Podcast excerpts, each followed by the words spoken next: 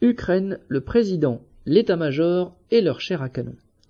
Depuis des semaines, la rumeur en circulait. Finalement, Zelensky s'est décidé à se débarrasser de son chef d'état-major, le général Zaloujny, pas assez docile et qui pouvait, dit-on, lui faire de l'ombre.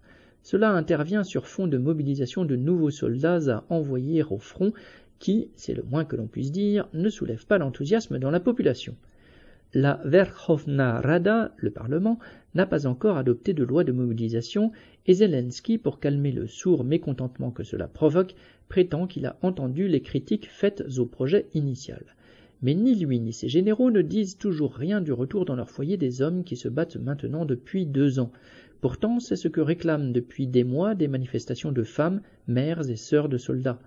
Mais pendant que le président entre guillemets communique, et que le moulin à parole parlementaire débat à Kiev, sur le terrain, la mobilisation est déjà une réalité.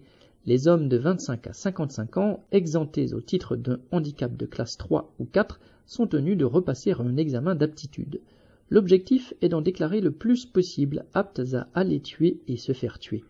La semaine dernière, des policiers de la ville de Dnipro, Dniepropetrovsk, ont affronté les forces spéciales, furieux que leur statut ne leur évite plus l'envoi au front, et les médias ukrainiens ont repris les propos d'un commandant des forces territoriales qui, notant que les automobilistes ne s'arrêtent plus aux barrages qui traquent les entre guillemets embusqués, a conseillé de tirer dans les jambes des récalcitrants.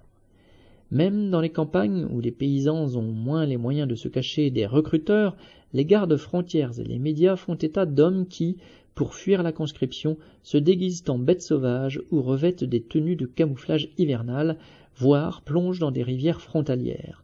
Dans les villes, il est de notoriété publique que les hommes non encore mobilisés évitent les gares, les stations de métro, voire de sortir de chez eux, ou dorment à leur travail de peur qu'on ne les rafle dans la rue. Dans ces conditions, Zaloujny, auquel certains prêtent des ambitions politiques alors que l'image de Zelensky se dégrade, aurait-il pu chercher à exploiter ce mécontentement?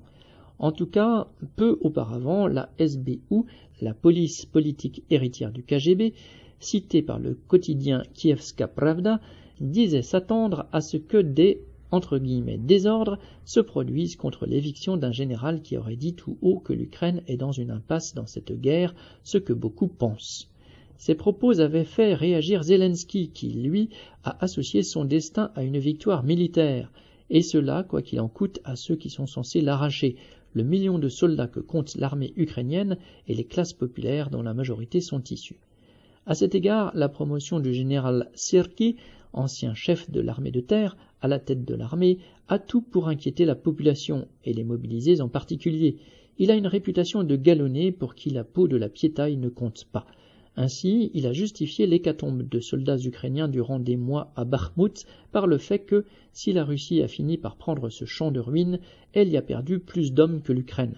Et Sierki a déjà annoncé que sa première tâche allait être de voir comment faire pour qu'avec un million de mobilisés, il y ait plus de 300 000 combattants effectifs.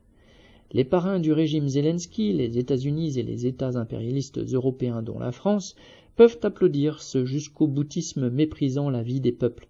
Après tout, s'il remplit les cimetières ukrainiens et russes, il remplit surtout les carnets de commandes des industriels de l'armement occidentaux et fait le bonheur de leurs compères financiers. Pierre Lafitte.